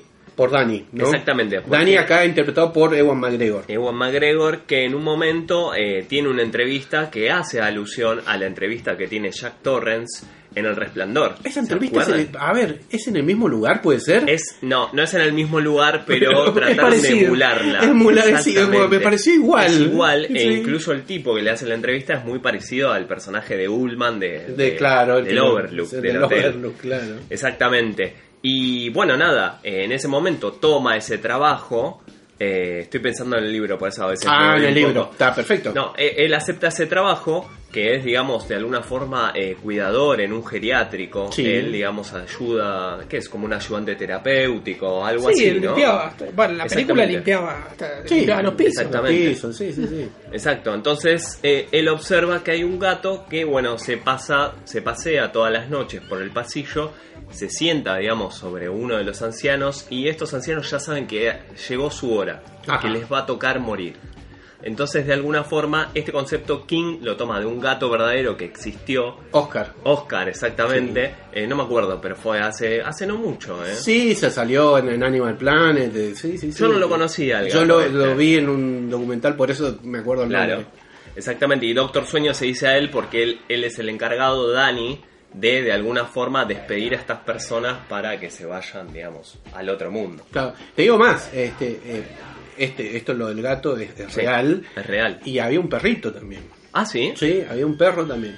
Eh, en- eran en dos geriátricos diferentes. Sí. Pero el perro hacía exactamente lo mismo. Bueno, se dice que los perros ven. Sí, Sí, sí. Viste que a veces quedan así, ¿viste? Que Los gatos, los gatos. Sí. la famosa Sí. mirada del gato que se queda mirando. ¿viste? Perdón, y antes de ser Doctor Sueño, a mí me pareció interesante la película cómo nos mostró a este Dani con traumas de, de- de haber tenido que crecer con casi el padre queriendo matar a la madre. Claro. Qué interesante. este, Claro. Con las drogas, por ahí queriendo eh, ocultar su Shining, ¿no? Como- Exactamente, Eh, bueno, es lo que interpreto yo, me- por, por eso no sé, dígame vos que leíste el libro, si más o menos este, eh, estoy encaminado, pero daría la impresión que al igual que su papá, él al no entender muy bien este poder, este shining, ¿no? Eh, él le daba la bebida como, como una forma de adormecer eso, para Sí, como que no le haga daño, digamos, ¿no? Y de alguna forma escapar de su Escapar de eso, ¿no? Sí, pero igual aprende a usarlo. Porque Sí. el negro que aparece ahora con, Sí. con, con apariciones, sí. le, le- le- le- le explica cómo incluso eh, ocultar a los, a los, a Claro, los- a porque los él demonios sigue viendo al- a, a la- a la vieja esta. y a todos a los que se le podían aparecer. Claro. Incluso dice que Grady se le apareció y que quería darle invitarle a una fiesta. dice, y lo metí rápido en una caja, dice. este. No me- sí. Me encantó el concepto de las cajas. La de las estas. cajas, Es lo muy las interesante cajas, claro. que van metiendo los espectros ahí adentro. Y esas ¿no? cajas están dentro del laberinto. Exactamente. O sea, en su, en su supuestamente- cabeza. Exacto. Genial, Genial. genial, brillante. Muy bueno. bueno, muy esta es la parte que a mí me gusta de, de, de Flanagan, ¿no? Sí. Como él fue armando una historia, digamos, expandiendo justamente este Shining Bird, como decís vos. Eh, Y Flanagan eh, lo que dijo en una entrevista que antes, bueno, cuando hacen esta antes de las películas de las premier, Sí. que mm, a él le había gustado la parte del libro en donde se, se enfrentan, digamos, las personas normales de piel y hueso Claro. con problemas verdaderos y Sí. uno de estos de estas cosas es enfrentar el problema justo con la bebida, ¿no? Y de esta gente que ayuda a otros a salir de ese problema. Entonces como que veía que los problemas eran muy de esta época. Claro. Pasó toda la vida, ¿no? Pero claro, en realidad... claro. Y, y- y dígame, ¿qué les pareció Rebecca Ferguson en el papel de Rose como villana? ¿Les gustó o le pareció un poco genérico? No, no, no. A ver, a mí me gustó, o sea, estos villanos como grupo que no empaticen nada, porque en parte la escena que matan al pobre chico. Es terrible esa es escena, terrible ¿eh? A mí, yo- yo- yo estaba en el cine, estaba así, o sea, No, ya no. está. digo, que, ojalá, por eso Se la- fueron al carajo sí, y- en, la, en la escena que los cagan a tiro, los refestejé. Sí, mátenlo. Esos hijos de puta. ¿viste? Aparte, la, la, la de pelo cortito, a la, Claro. a la, que, Tremenda. a la que usaba La Sí. eh, le tenía una bronca terrible. Le digo, mátenla, esa hija de puta. sí. O sea, porque empieza, empieza, empieza luchando, empieza luchando si querés, luchando contra los pervertidos, pero después es una guacha Es una más. Es una guacha más. Entonces, este eh, me gustó el personaje de Cliff De Curtis, eh, Billy Freeman, el, que lo ayuda. Que lo gustó. ayuda, claro. Y me dio pena que el, otro justo le, iba- justo le dice suicidate y se suicida y decir, no. No, porque... Sí, es tremendo. Me cayó, esa. porque me caía re bien el Sí, personaje, sí, sí, ¿viste? es ¿Cómo muy los bueno. cagan a tiro? Buenísimo. Buena gente además. Sí, porque le, le ayudó a dejar la bebida, ¿viste? Tal cual. Perfecto, perfecto, genial. ¿Y qué les pareció esta aparición del Overlook de vuelta? A mí me impactó. A mí, a mí me gustó. A mí me impactó. La misma escena de la entrada de Shining, esa toma aérea, pero de noche, De noche. con nieve. Sí, sí, sí, y sí. la música, la misma música que vos estuviste hablando, Sí, sí, Iri, ahí, y- o sea, con una orquesta. igual antes de o sea, primero tenemos a Aibra, Sí, que, que me gustó también la negrita muy simpática. Muy simpática, cómo, sí. eh, cómo Mm. usaba su, su poder y cómo la derrota a Rose. sí, es genial, es genial. Ese, Hasta con cara de miedo, ¿viste? Como mo- si fuera el monstruo ella, ¿viste? claro, Sí, sí, sí. Y Es se mete en su catedral que era, y le saca la, la- la información. claro. Bueno, y acá estamos eh, en el regreso del- del Overlook, que yo creo que para mí es lo que resolvió con mayor maestría Flanagan. Sí. Cómo traer ese overlook que en la novela de King se había incendiado, traerlo de vuelta, pero aparte con un buen fundamento, ¿no? Sí. Traer este concepto de que el hotel era también como estos seres, ¿no? Era como estos vampiros psíquicos que se chupaban el, el resplandor de la gente. Lo que no explicó por ahí por qué cerró el hotel. un poco, ¿no? Sí, es raro, ¿no? Quedó medio eso. La Tanta gente Reagan. laburando ahí. De. Porque digamos que pareciera que cerró después de los eventos de Jack. Parecería, ¿no? Pero, Claro, ¿qué? sí, pero porque Jack Nicholson quedó congelado ahí en el laberinto. Supuestamente porque, mm, creo yo, ¿no? Porque también eh, la ubicación del lugar no ayudaba mucho y no llegaba mucha gente, salvo eran dos ser. o tres sí, meses. faltó por ahí alguna explicacióncita. Claro, porque el tipo va al hotel, está cerrado ya. Mm. Este, pero sí, la verdad que fue una, como dijiste, la combinación perfecta con, con, Sí, con The Shining. Sí, sí, muy bien fundamentado el por qué. Si el hotel es peligroso para gente como Dani, también puede ser peligroso para estos vampiros. Incluso cuando llega Rose y va al, al salón donde está la escalera, la filmación es casi igual a como hacía Kubrick. Eh, sí, sí, sí. Hay mucho, mucho. Hay mucha referencia. Sí, mucha referencia, mucho fanservice. Si Eso, quiere. exactamente, fanservice. Mucho ¿Y por qué el hotel es tan parecido al del resplandor? Porque, digamos, la familia de Kubrick le prestó los planos originales a Flanagan. Ah. Exactamente, para que puedan reproducir el set de iguales condiciones que la anterior película. Porque de verdad se sentía Sí, el sentía. mismo hotel. Es espectacular. Se sentía el mismo hotel. Sí. Eh, inclusive, eh, da la impresión de que todo hubiese quedado congelado como en el último momento de Shining, Vos ¿no? pusiste ahí la, la, la frase, aparece Grady. Aparece que sí. Buena, eh, muy buena fiesta, ¿no? Sí, sí. Sí. ¿Les gustó la. mm, ¿Cómo sería? La nueva adaptación de estos personajes de. Bueno, Ah, de eso no sí, hablamos. qué comentario, ¿eh? Qué eh, comentario, sí, ¿eh? A ver, Eh, la, a mí la- me hizo ruido. Ah, hace Wendy, ruido un poco, Wendy, sí, sí. Wendy físicamente está medio... Sí, no es muy parecido. No es muy parecido. En la voz sí. En la voz era igual. La sí. voz era así. Y el otro, me hubiera gustado que con la tecnología que hay hoy, lo hubieran ido a buscar a Jack. Y le decían, Jack, te pagamos. Decí esta O sea, frase y le decís esta metemos. frase y le metemos y, un y te CGI. pagamos la CGI. y metemos un CGI y te hacemos aparecer con CGI. Sí, tal cual. Sí, hubiera quedado muy bueno. La verdad O sea, es que eh, hubiera quedado muy lindo. Sí, ¿no? Porque la verdad que es muy difícil un papel que lo hace también que después otro actor que no conoces, eh, eh, que esté peinado igual que Jack Nicholson todo, Tal cual. para que haga el papel de Jack, es como que queda medio... Sí, es raro porque inclusive en esa escena yo me lo imaginaba, trataba de no ver ese actor, e imaginármelo a, A Jack, Jack. Nicholson, ¿no? Y Tal no cual. quedaba, ¿viste? incluso cuando va con el hacha. Pero está bu- eh, eh, encima esas escenas están buenísimas, vamos a decir. Sí. Si vos te lo imaginás con, con Jack Nicholson, Tal cual. es buenísimo que reaparezca ahí. Sí, sí. Hubieran hecho, no sé, hubieran pagado. Y lo- y- porque encima, viste la escena que está recordando la del hacha. Es, Sí. es- está refilmada con la actriz. Con la actriz, No es la escena cual. la misma. Entonces, Exactamente. eh, no sé por qué no. no Sí, hace un poco de ruido, sí, pero me imagino que habrá sido un problema también de derechos de imagen. Sí, de derecho de imagen, ¿no? Teniendo, Sí, así seguro. como le, le pagaron a la familia de, de Peter Cushing cuando Claro. hicieron a Gran Moff Tarkin. Claro. Este, Aparte tenemos varios acá, tenemos eh, el negro, el, el pibito, eh, tenemos, eh, bueno, Jimmy sí, Duval. pero el negro sí, quedó bien, porque bueno, El negro quedó bastante bien. El negro es- quedó bastante bien. es- es parecido, Es parecido, el actor había fallecido sí. ya el, el Sí, otro. sí, claro. Este, pero eh, el otro tenían que aparte podían hacerlo más en- tenían que hacerlo más quedó era como más en- era el mismo personaje más envejecido si Claro. acá estabas haciendo el mismo o sea no era el Jack Torrance envejecido estabas haciendo el Jack Torrance de, de, Shining esa época, y claro. es Jack Nicholson Claro, sí, sí. Sí, eh, sí, Quedó ruido. raro. Quedó raro, quedó raro. Igu- Igual, están muy buenas las escenas, No, eh, sí, buenísimas, obvio. pero sí, sí, sí. Hubiese- a mí me hubiese encantado. A mí me el hubiese- chivo Jack Daniels ¿eh? Sí. Sí, tal cual. ¿Qué, qué le pareció Ewan McGregor en el papel de Danny? Sí, a mí me gustó bastante. Sí, es sí, sí, está bien. Sí, sí, no creo que sea unas películas donde Ewan McGregor mejora. Descolló, no, claro. Eh, yo, yo creo que está bien. Fue. Está bien. Yo quería ver si tenía un hello there. Sí.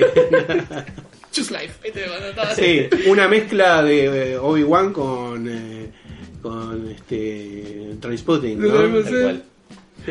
Sí, está bien, está bien. Este, hay la, la escena de, Hay escenas de humor que, por ejemplo, está el- cuando le cuentan al padre de Abra los poderes y todo, y el tipo está con todo whisky así, y ofrece, ¿viste? Y los otros dos dicen: No, no, no, viste, porque No, era claro. Tal cual, tal cual. A mí esa escena que, bueno, aparece el padre y que le quiere dar la medicina y que es el alcohol, me encanta, me encanta. Eh, y bueno, lo, lo dicho, sí, o sea, toda la parte, toda esa parte conceptual me gusta mucho. Bueno, la parte que quedó bien, más allá, es cuando derrota a Overlook Sí. con el eh, este, con la madre del nene. O sea, quedó linda esa escena. Sí, sí, sí. Bueno, en la novela, por ejemplo, en Doctor Sueño, ¿sí? Bueno, como vos habías comentado, Ale, eh, el Overlook en la historia, en el resplandor, Sí. eh, se prende fuego. Sí. Entonces eh, van a ese mismo lugar y lo único que queda del Overlook es una puerta de madera. Que es ahí donde pueden hacer toda esta escena que vemos al final, ¿no? Obviamente. Ah. Pero el Overlook es ceniza pura. Por eso, digamos, de alguna forma tienen que dar la explicación como que el hotel cierra porque obviamente no puede quedar abierto porque ese lugar ya estaba deshabitado de alguna forma. Sí, sí, y las escenas del laberinto está bien que hayan sido en la mente. Ujú. Ah, porque- sí. Porque no podías poner un laberinto de vuelta, después ya estaría todo descuidado, la malicia. Claro. Tal cual. O sea, si no es- Entonces está bien que haya sido en la mente de, de- y que la chica lo usara a su, a su favor. Claro, claro. Bueno, en, en- en general la película creo que está las bastante... gemelas aparecen. Sí, hasta las gemelas aparecen. Hacen un- un- hay unos, cuan- unas cuantas apariciones de The Shining, personajes de Shining. Will you play with us, Danny?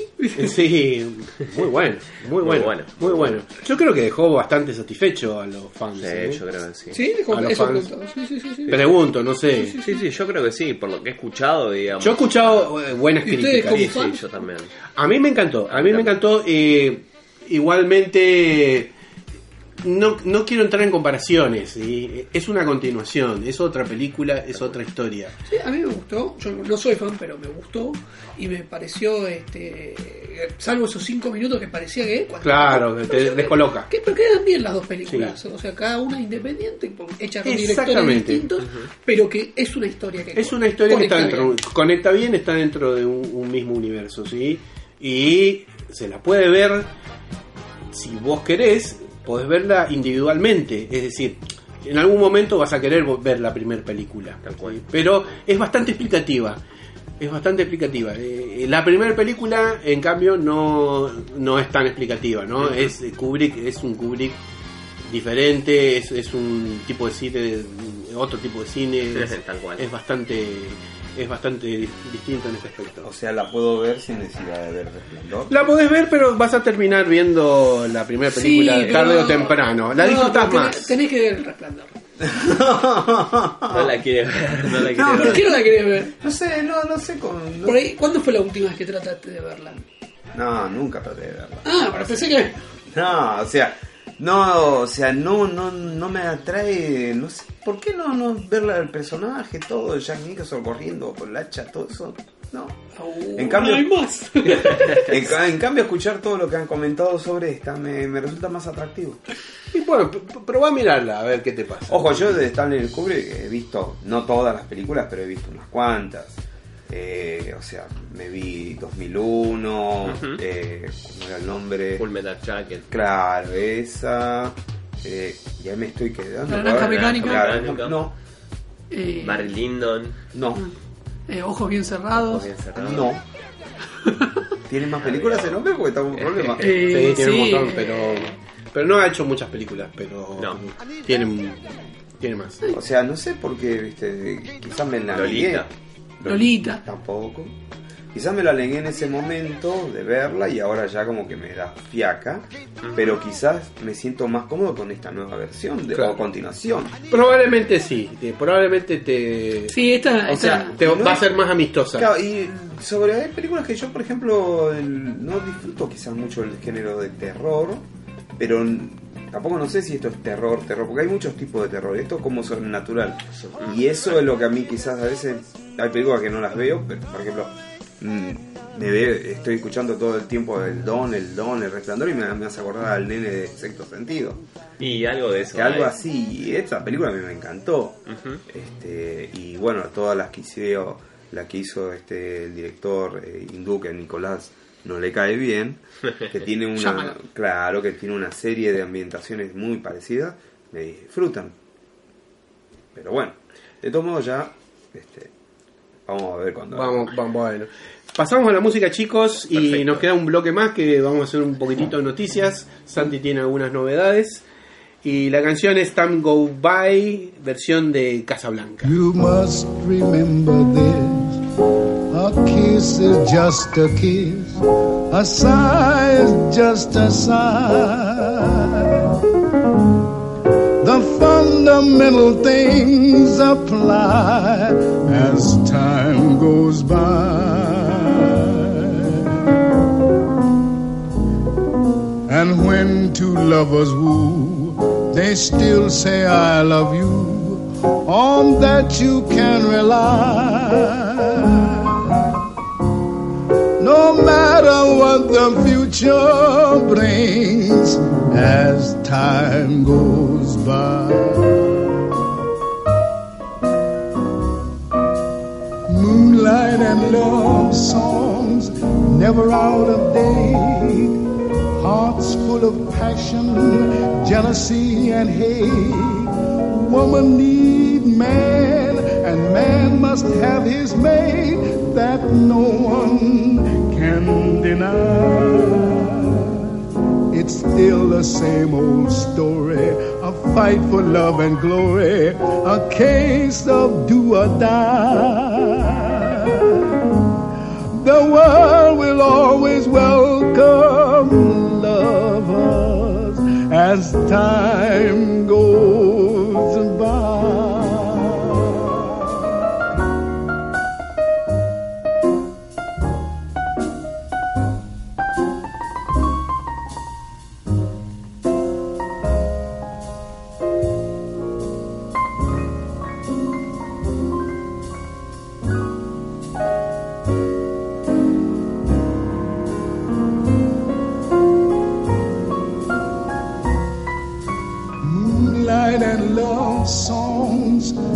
out of date. Hearts full of passion, jealousy, and hate. Woman needs man, and man must have his mate that no one can deny. It's still the same old story. A fight for love and glory. A case of do or die. Always welcome lovers as time goes by. Estamos de vuelta y queríamos mandar un saludo a Noelia, que siempre está detrás de los controles. En este momento no está, se fue. Pero bueno, siempre ella está cuidando Por eso lo fue a buscar. todos los detalles. Eh, sí, por, seguramente. Bueno, eh, continuamos ahora con algunas noticias. Ah, Santi, a ver qué tenés para nosotros. Eh, noticias, noticias. Ah, ah, este, por ejemplo, la que estuvo hablando mucho fue. Sí. Estamos ya. Empezamos en la cuenta regresiva Star Wars. A ¿no? Star Wars, sí, Ya sí, está, The. Rise of Skywalker. A ver si Disney nos logra revertir esta fea Claro. situación o la confirma. Oh, Dios mío. Y Kathleen Kennedy y J.J. Abrams ya están declarando. No sé si se están atajando, no sé si se están si se están anticipando que va a ser buena, no sé. Claro. Pero Kathleen Kennedy dice que fue muy muy difícil hacer producir películas de Star Wars sin cómics, sin historia y el universo expandido. Pero bueno, y dijo que ella le gustó lo que hizo Ryan Johnson. Obviamente no va a decir lo contrario. Claro. Pero dijo que, que llevó a Star Wars, pero que ella estuvo escuchando a los fans, que escucha a los fans. Y que a la vez también, bueno, que ¿Escucha? Sí, sí, sí. Y, y- y se habla, bueno, hay tres, las tres trilogías, las tres películas de la trilogía que era para 2022, 24 y 26 Ajá. se mantienen y en enero y febrero se va a anunciar quién va a ser el director. Pero al Ah. mismo tiempo Catherine Kennedy dijo que eso por ahí ya lo- se encarga otro, como que aparentemente Catherine Kennedy dejaría la presidencia. O pensemos que, de, de Lucasfilm, pensemos que todas las películas tuvieron un problema. Claro. Este, episodio 7 tuvo algunos temas de guion, viste, Le- le- lo, lo apuraron a J.J. Abrams. Este, episodio 8 eh, tuvo las declaraciones de Mark Hamill, ¿no? En el medio Rogue One, que le hicieron hacer reshoots. Sí. En el medio echan a los, de- a los directores de Solo, Chris Lord y Phil Miller, y O los sea contratan. fue todo problemático. Lo echan a Colin Trevorrow de episodio 9, después de que le fue muy mal con, eh, Claro. eh, con una película que había hecho que ya ni me acuerdo. A él, a él lo contratan porque le fue muy bien con The Jurassic World. Claro. Tampoco me parecía Una gran película. no es una Le gran fue muy bien en taquilla porque, bueno, no sé. Sí, porque es Jurassic World. Y Porque por eso, porque tenía mucha nostalgia la Jurassic primera. a la Y además primera. es, es una extensión, básicamente, porque ves muchas cosas que viste, que vos decís, ¿para qué están? Aprovecharon sobrante de tiempo, parece. Sí, y en el 2016 o 2017 hizo una película que, bueno, lo echaron. Ya está, si no- Luego lo llamaron a J.J. Abrams y le dijeron, tenés que escribirte el guion de... En el medio se muere, bueno, esto de Carrie Fisher, lamentablemente. Este, esto les obliga a recambiar el guion de episodio 9 porque iba a tener un rol fundamental. Carrie Fisher en el Yo no entiendo por qué no lo cambiaron directamente en el episodio 8, pero bueno. Este, eh, él, J.J. Abrams, escribe el guion de episodio 9 y todavía la está editando, con lo cual dice que van a llegar con el tiempo justo. Todavía está editando. Y todavía están haciendo trabajo de postproducción. Así que recién en esta semana se terminó de hacer la música. Bueno, John Williams sabemos que igual es palabras mayores, ¿no? Claro. Pero sí, estaban, estaban corriendo a todo terror, tuvieron que hacer No reshoots. ¿eh? Reshoots, sí, y, y ya los habían hecho a principio de año. Pero, pero quiero decir, la, pro- la postproducción está con el tiempo límite. Yo creo que van a llegar, obviamente, pero bueno, vaya a saber si les, les escapa eh, el algo, ¿viste? Porque la postproducción tenés que revisar todo, viste, que no se te, la silla que estuvo en la escena no se te haya desaparecido en la otra escena. Este, este, con lo cual a ver si se les va a escapar algo ahí, viste, sacarlo rápido, a veces viste, te, te puede escapar. Pero bueno, vamos a ver. Vamos. Este esperemos que la peguen, ¿no? Ojalá. Para vos me estás diciendo que no la tienen todavía terminada, la van a sacar calentita, horneada, recién. Y por lo que he leído, no. O sea, la- todavía sigue el trabajo de postproducción. O sea, ya la tienen, mes. pero la están rehaciendo, la están rehaciendo. No, no, rehaciendo. no, están así, están... re- Estamos a días de diciembre y Están poniendo, están poniendo la alfombra, viste, y ya están los novios en la entrada. Tiene que hacer re- reshoots con Leia. Este, Tremendo. Tremendo. no sé cuándo tienen, los primeros días de diciembre se- ya es la presentación oficial, todo. Encima se supone que esa película generalmente tiene como. O sea, una entrega, digamos, hay 10, 15 espectadores que la ve, el público general que no puede hablar nada sobre la película para ver qué opina Sí. antes del estreno. Para eso falta igual todavía. Para eso A eso, falta. a eso- Para eso a eso falta. lo deben tener Pero- una amenaza de muerte. Pero eso tiene que ser antes de la premiere igualmente. Sí, sí, sí, sí, pero calculo que la premier será, la película se estrena el 20 de diciembre en Estados Unidos, acá el 19, será el 15, por ahí ese fin de semana. Así que ahí va a llegar, va, va a llegar J.J. Abrams corriendo con el- la 25 película bajo el brazo y dice, ya estamos Ya está, ya listo. 25 ¿Lo leíste días. antes? Sí. Son 25 días aproximadamente.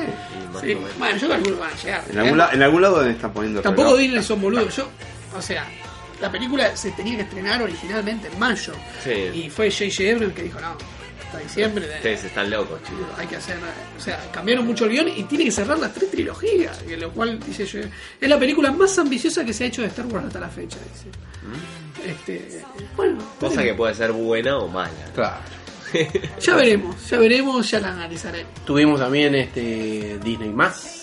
Disney Plus se estrenó, pero bueno, ¿ves? Ahí yo digo, ¿por qué no empezaron con algo así con Wars? Porque de Mandalorian, los dos primeros capítulos que no vamos a spoilear, no vamos a decir No vamos a contar nada porque No, sí, ya lo vamos a analizar. Sí, sí, sí. Además, eh, la plataforma todavía no llegó a Latinoamérica, se la puede conseguir igualmente.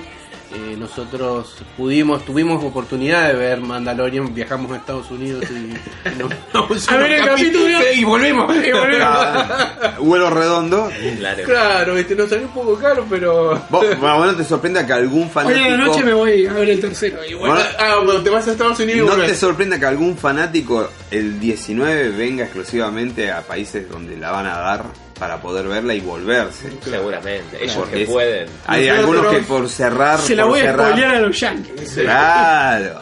Nosotros bancamos siempre lo legal. o sea, no- no- no- Así que, Así que gracias Ya a la Disney hice. por enviarnos las copias. Ah, Sí, muchas gracias Disney. Si nos quieren mandar algo para un mando sorteo saludo a también. Katy. Sí, sí, sí. Este, no, pero. Eh, pero la verdad que es un trabajo digno, un trabajo donde. Sí, Feloni. Feloni Muy bien. y Fabro también. Sí, sí, sí. Muy bien los dos. Muy bien los dos. Y bueno, y han reci- recibido consejos de Lucas. Incluso J.J. Abrams ha recibido sí, consejos sí, de sí. Lucas para. Se nota la presencia de Lucas ahí eh, aconsejando. ¿eh? Eh, yo creo que, eh, sin spoiler obviamente, es, es un poco del Star Wars que yo quería ver. ¿no? Está bien que lo hayan hecho en serie también. ¿eh? Porque no estoy seguro si eso hubiera funcionado en película. Un spin-off, la verdad que me parece que está bien en serie. De hecho, de lo que vengo viendo de serie hasta ahora es lo que más me viene gustando. Porque Resistance... Eh, vi un No, Rebels estuvo bueno. Rebels sí, estuvo bueno, sí. Y cada temporada fue Igualmente, mejorcita que la anterior. Sí, más o menos. O sea, Rebels tiene sus grandes momentos, pero de a ratos me sentía como algo muy infantil. Sí, pero no. en calidad me parece mucho mejor Clone Wars. No, no, pero Rebels lo que digo es que arranca así como decís, más Sí. infantil, y cada temporada va teniendo un poco más de complejidad. Claro, la trama sí. y los personajes se van desarrollando. Se van desarrollando. Sí, sí, sí. Eh, me gustó. En general está bastante bien. digo. Ahsoka en Rebels. eh, Resistance Kanan. no me gustó. No, Resistance no la vi. Es no. muy Pero me infantil. que está muy- más orientada. Y es muy. Me, me dio la impresión de que era muy Disney, ¿no? Mírenla, o sea, es, es- es una apreciación muy personal. Pero esta serie sí me gustó. Eh, Sí, los primeros dos minutos ya te dicen, sí, no va a ser me, claro, me sentí dentro del universo Star Wars. Eh, me sentí muy conectado con el viejo Star Wars, el que a nosotros nos gusta. Sí, sí, del sí, sí. 77. Por lo menos Claro, arrancó ese bien. mundo envejecido, ese futuro envejecido que decían allá por los 70, bueno, Arrancó bien, vamos a ver cierto dónde que lo es lleva. como una suerte de western. puede Sí, ser, algo absolutamente. así. Absolutamente. Absolutamente. Ya Ah, Me tuvimos. gustaría ver un western así de Star Wars, pero por- de la mano de Tarantino. Pero, a por ver, ejemplo. a- es, es un western. sí. ¿No? Es un western. Nosotros hablamos en el podcast de Tarantino, hablamos Sí. mucho del spaghetti western. Claro, Es ese tipo de Es western. ese tipo de O sea, western. ese western llevado al mundo Star Wars. claro. O sea, un, León, algo un así. western medio. Hasta la música, hasta la música parece un Sergio Le, al estilo Sergio Leone. Sí, Sí, Leone. El, Sí, tipo el llegando a la cantina. El humor. El humor, sí. tiene un humor también muy muy parecido. A Las ver. cantinas, sí, tal cual, tal cual. Ah, bueno, No, estamos no. hablando de algo que vos viste, ¿no? Eh, no, no la vi, pero. Ah, guau. No, pero como siempre los spoilers estaban dando vueltas. Pero, este. Sí, yo no vamos a vi- spoilear Yo nada, vi nada. los trailers y sí, se nota que es una estética que hace recordar mucho a las primeras películas. Y bueno, Y vamos a ver hacia dónde lo llevan. claro. Vamos a ver, vamos No, a ver. porque a- ahora vamos bien, viste. Vamos a los primeros capítulos bien, hay que Sí. ver. ¿viste? Sí, sí, sí. Si siguen una buena onda o qué pasa. Sí, ayer volví de Estados Unidos y vi el tercero. Ah, fuiste a Estados Unidos a ver el Sí, tercero. fui a el ¿Y te tercero. gustó? A mí me gustó, creo que hasta ahora es el capítulo que más me gustó. Ah, Pero, ¿Cómo lo voy a El, disfrutar? el de la fin de semana que viene tengo que viajar de vuelta. pero Puerto Rico no es parte de Estados Unidos, eh, te queda un poquito más cerca. puede ser, bueno, ¿viste? También está en los Países Bajos. Si te querés ir a Holanda, te, No, bueno, te tenemos, para, un- para que tenemos. Te compras un cigarrillo que ahí En Holanda- legal, en Holanda te tenemos- mirás de Mandalorian, está, eh, Y me traigo unos tulipanes también. Pero tenemos ahí a nuestra, nuestra con, ¿cómo se llama? Con ciudadana máxima zorrilleta. bueno, Así que- te invita a ver a la casa. a la casa. Me dejaba ver Mándalo. Sí, anda, sí, anda por, anda por ahí, es una reina Máxima, moderna. no, no pensé en Máxima. Le hubiera pedido, le había mandado un email, me conseguí los capítulos. ¿Te acordás, Máxima? Los ¿Te argentinos. acordás cuando íbamos Claro. junto al colegio? No sé por qué eh, eligió los Países Bajos para estrenar. ¿qué es? Vaya. Ahí debe Bueno, pero cosa. po- podríamos decir que es recomendable la serie, ¿no? Sí, sí, sí, sí, sí, sí, Sí, sí, sí, sí. sí, es- es- es- Y tiene muchas cosas fanservice. Sí, sí, I have spoke. sí. Sí, sí, sí. Eh, realmente creo que vale la pena mirarla. eh. Así que cuando arribe Disney más, este, eh, suscríbanse y, y. Tenemos ¿no? Resistance ahí también, que está. Está, Está, todo. está todo, creo Está que todo, también todas di- dijeron también que iban a, eh, iba a estar los Simpsons, todas Sí, las- todo, todo, todo. sí. y los expedientes secretos. Ah, perdón, me hiciste acordar. bien. Hay un cambio en, en, la, en New Hope del Disney Plus. ¿Ah, sí? Sí, ¿Cuál es el cambio? en la escena de Grido. La volvieron a cambiar. Otra vez, sí, Pero ya- la- ya- la- ya había- perdí. la- la- era un cambio que le había hecho Lucas. Le sacaron ese cambio. ¿eh? O No, sea- no, le dejaron ese cambio que no se dieron cuenta, se ve. Lucas iba a sacar la versión en 3D con un nuevo cambio en esa escena. Y los tipos no se dieron cuenta y subieron esa, esa versión a. Pará, pará, pará, pará. O sea, que ¿es el tema este quién disparó primero? Sí. Otra vez de nuevo. bueno, lo van a dejar que, que dispare Han, seguramente. No, no, no, no. Ahora es como que Grido lo putea, le agrega, le agrega un insulto. O sea, que- pero pará, pará, pará. Eh, o sea que Disney entró en este deporte también de toquetear las películas. No, me parece, no sé si no se dieron cuenta. Ah. Porque la versión que subieron era una versión que iba a Anterior. salir. No, eh, posterior al Blu-ray, pero que iba a ser. Cuando, ¿Te acuerdas que en un momento Sí. iba a salir en 3D? Ajá. Era una versión que había toqueteado Lucas. este, Para variar. Hermoso. este, entonces. Es como, no sé, se me ocurre pensar en Leonardo da Vinci, en retocar la Mona Lisa, Claro. agregarle cosas, bueno, Ponele acá más sonrisa. acá había sido Lucas. poner una sonrisa, Claro. tal cual. No sé. Acá había sido Lucas. ¿Cómo le gusta tocar su obra? Es, Eh, es bueno. increíble. Es por la, y- pero es cuestión de moralidad. Sí. Sí, había un chiste de Big Theory que decía, dale, vamos a ver Star Wars antes que George Lucas la vuelva a cambiar. Sí, No. tal cual.